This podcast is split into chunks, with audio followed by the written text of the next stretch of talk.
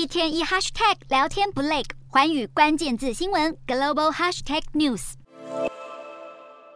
苏纳克获任首相，让英国政坛朝稳定的方向迈出第一步。根据礼节规范，外国元首会等到苏纳克与英国国王会面后再发出祝贺。不过，欧盟理事会主席已经抢先推文祝贺英国有了新首相。而人在白宫庆祝印度排灯节的美国总统拜登，已经对英国史上第一位印度裔首相有所表态。拜登表示，他期待在未来几天内跟苏纳克通话。而远在伦敦的印度裔社区气氛是更加喜庆，当中的民众都很兴奋，英国接下来要由印度裔来带领。超过百万人口的印度裔是英国规模最大的少数族群，在他们欢欣鼓舞的同时，却不是每个英国人都对苏纳克一样放心。在喜忧参半的声音中，迎接苏纳克的是特拉斯没能解决的经济挑战。在乌俄战争带动能源危机的此刻，苏纳克如何走出他承诺的团结之路，大家拭目以待。